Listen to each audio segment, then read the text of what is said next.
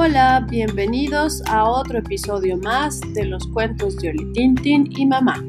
Hoy es un especial del Día del Niño.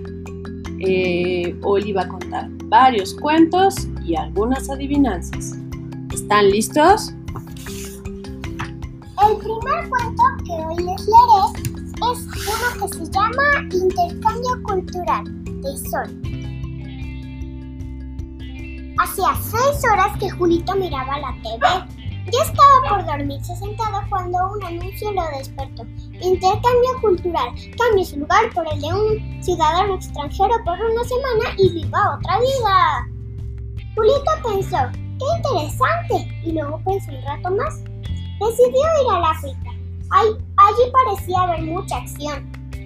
Escribió una carta muy prolija y pegó una foto suya en la que parecía estar elegante. A las semanas llegó una caja enorme y dentro de ella un elefante africano que quería vivir en la ciudad. Hola, soy Bombo y vengo a ver televisión. Pase, le dijo Julito.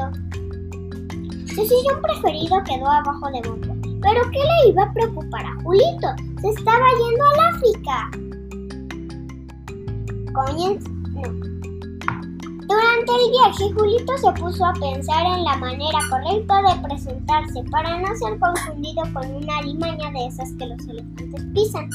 Hola, soy Julito y vengo a ver a la selva y a todos los animales salvajes. No soy ningún ratón. Mamá de bombo, papá de bombo. Comienzo de la semana. Carrera de obstáculos en elefante marrón.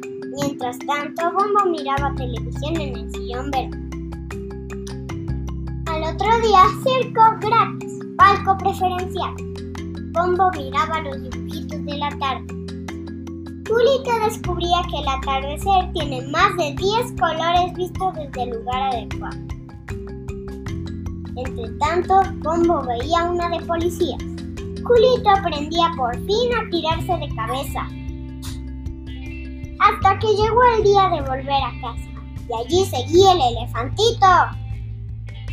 Es hora de irse, Bombo. Te esperan en tu casa, le dijo Julito. Pero empiezan los dibujitos de las seis, chillaba el elefante, mientras Julito lo ayudaba a cruzar la puerta.